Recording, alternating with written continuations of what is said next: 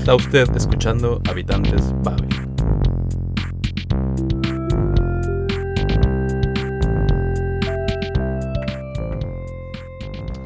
Hola, buenas tardes, bienvenidos una vez más a nuestro podcast. Estamos con Néstor desde Berlín. Hola, muy buenas tardes tengan todos ustedes. Hoy vamos a hablar de los falsos amigos. Y no nos referimos a aquellos amigos que nos pagaron mal, que nos traicionaron, sino de aquellas palabras que se parecen mucho en diferentes idiomas, pero que realmente tienen otra raíz y otro significado. Exacto. Nuno, uno de nuestros freelancers, escribe un artículo sobre los heterosemánticos. Y él menciona, bueno, uno de los ejemplos eh, lo adapté, porque uno escribe en portugués. Y eh, utilizó un ejemplo que no era relevante, entonces yo lo cambié por la palabra rotten. Rotten. Rotten. Rotten. Ah, en inglés, rotten. En inglés, rotten. Que quiere decir em, podrido.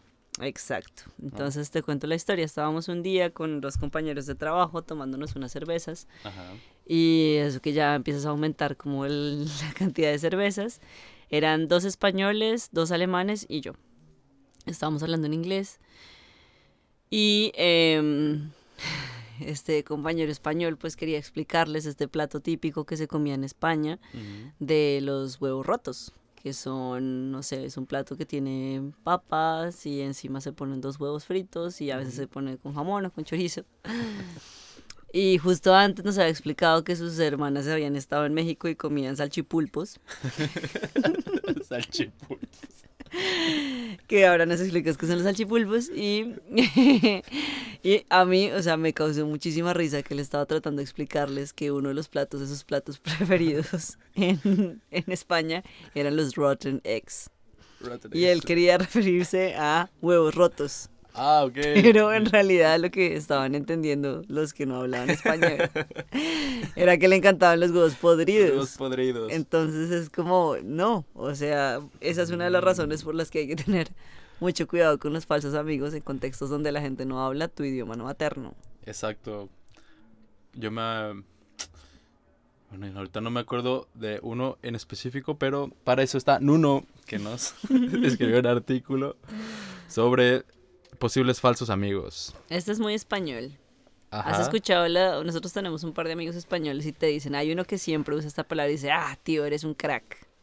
Ah, ok. ¿Sabes qué, qué te suena? ¿Qué significa ser un crack? Eh, pues me imagino que eres una persona fenomenal. Exacto. O sea, eres como una persona que sabe hacer algo muy bien. O sea, eres un crack para las matemáticas, eres un crack para los idiomas. Okay. Y lo que nos dicen uno es que cuando él llegó a Alemania le parecía muy divertido porque pues nada, hay una palabra en alemán para pulpo que es... Krake, die Krake. Exacto. Y suena chistoso, suena parecido decir, eres un crack, ah, du bist eine Krake. Pero es muy diferente porque no le quieres decir a la persona como eres un crack, sino eres un pulpo. Eres un pulpo te podrán hacer salchipulpo. es algo muy rico, son salchiches con limón y Maggi. y la historia viene porque, no sé, nosotros en Colombia también tenemos las salchipapas que son las papas fritas y tú les pones la salchicha, la partes y la fríes. Entonces cuando la fríes el calor hace que se quede como un pulpito y se abra ah, así. Por eso se llaman salchipulpos. Ah, entendido. Es que... Es otro, otro falso amigo que no se, no se, fíen, no, se fíen de esos colombianos. y el caso es que es exquisito.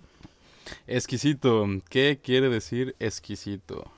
A ver, para los, para los brasileños no es lo mismo que para español, para nosotros los hispanohablantes. Exquisito es algo delicioso, como el salchipulpo o los rotten eggs. Perdón, rotten eggs.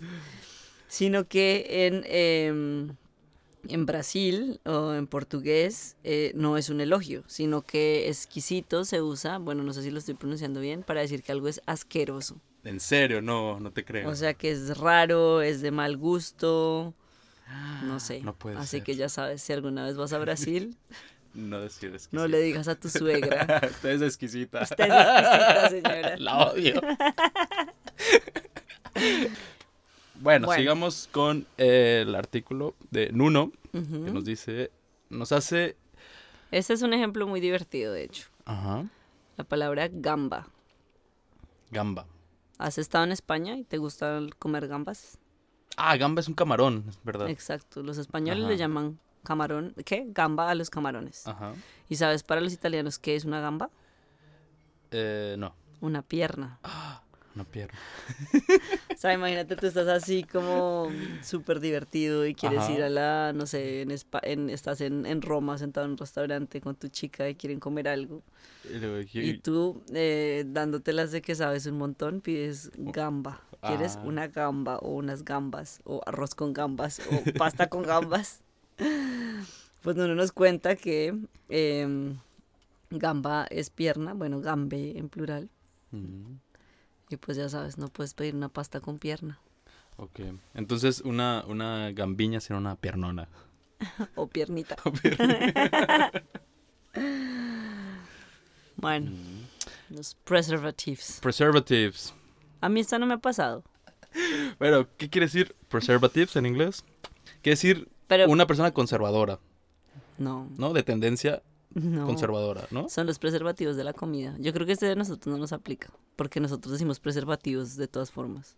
Mm, De pronto en Brasil tiene otro sentido, así que... bueno, Bueno, y el último falso amigo es hombre, hombre. hombre. Para nosotros esto es divertido, que seguro en francés se pronuncia como hombre. L'ombre, l'ombre que quiere decir la sombra. Claro, primero yo te digo, vas a Francia, estás por ahí recorriendo, Ajá. no sé, tu lugar favorito, y París. te dices, oh, qué romántico. Y me dices. Y te dicen como siempre seré tu hombre. Ah, O en mí siempre tendrás un hombre. Nombre. Una sombra. Un hombre. es que yo soy francés. Constipated. Constipated sí me parece un falso amigo. Pues constipated es claramente cuando estás enfermo con la nariz tapada y estás constipated. I'm constipated. Claro, pero por ejemplo en Colombia estar constipado es cuando no puedes ir al baño por mucho tiempo. Ah, pues us- ustedes confunden estar constipado con estar estreñido. Estreñido. O sea, nosotros nivel de autoridad en este podcast cero. A ver. Otra. Bueno, hay un ejemplo, hay otro falso amigo que es muy interesante del inglés y es fabric. Es una fábrica, claramente. En español es una fábrica, pero en realidad es tela. ¿Cómo? Fabric. No es fábrica. Yo creo que también es fábrica, pero también es tela. No, factory es fábrica. Ah, es cierto. ¿Viste? Factory. Caímos, hemos caído. Ca- hemos redondito. caído en los falsos amigos, estamos muy mal. Pero usted, amigo, no se deje, mantenga los ojos bien abiertos y consulte el diccionario. El último, ¿Cuál es el último? casualty. Casualty, pues casualidad. Exacto, pues no, se supone que realmente es algo que, o sea, como un accidente, un siniestro, algo mal, como, no sé, cuando hay un atentado o algo así, es una casualty, Un siniestro. un siniestro. Mm, accidente, o sea. Ah. Pues muy bien, es cierto, tenemos que tener la- el diccionario a la mano. Pues amigos, ustedes no caigan en los mismos errores que caemos nosotros. Es cierto, de hecho, eh, si quieren aprender más sobre falsos amigos en diferentes idiomas, la mayoría de nuestros cursos en Babel tienen una sección donde estamos así súper, súper informados del tema y les explicamos cómo, por qué y cuál es la mejor manera de aprenderlos. Cuídense de los falsos amigos. No les presten dinero.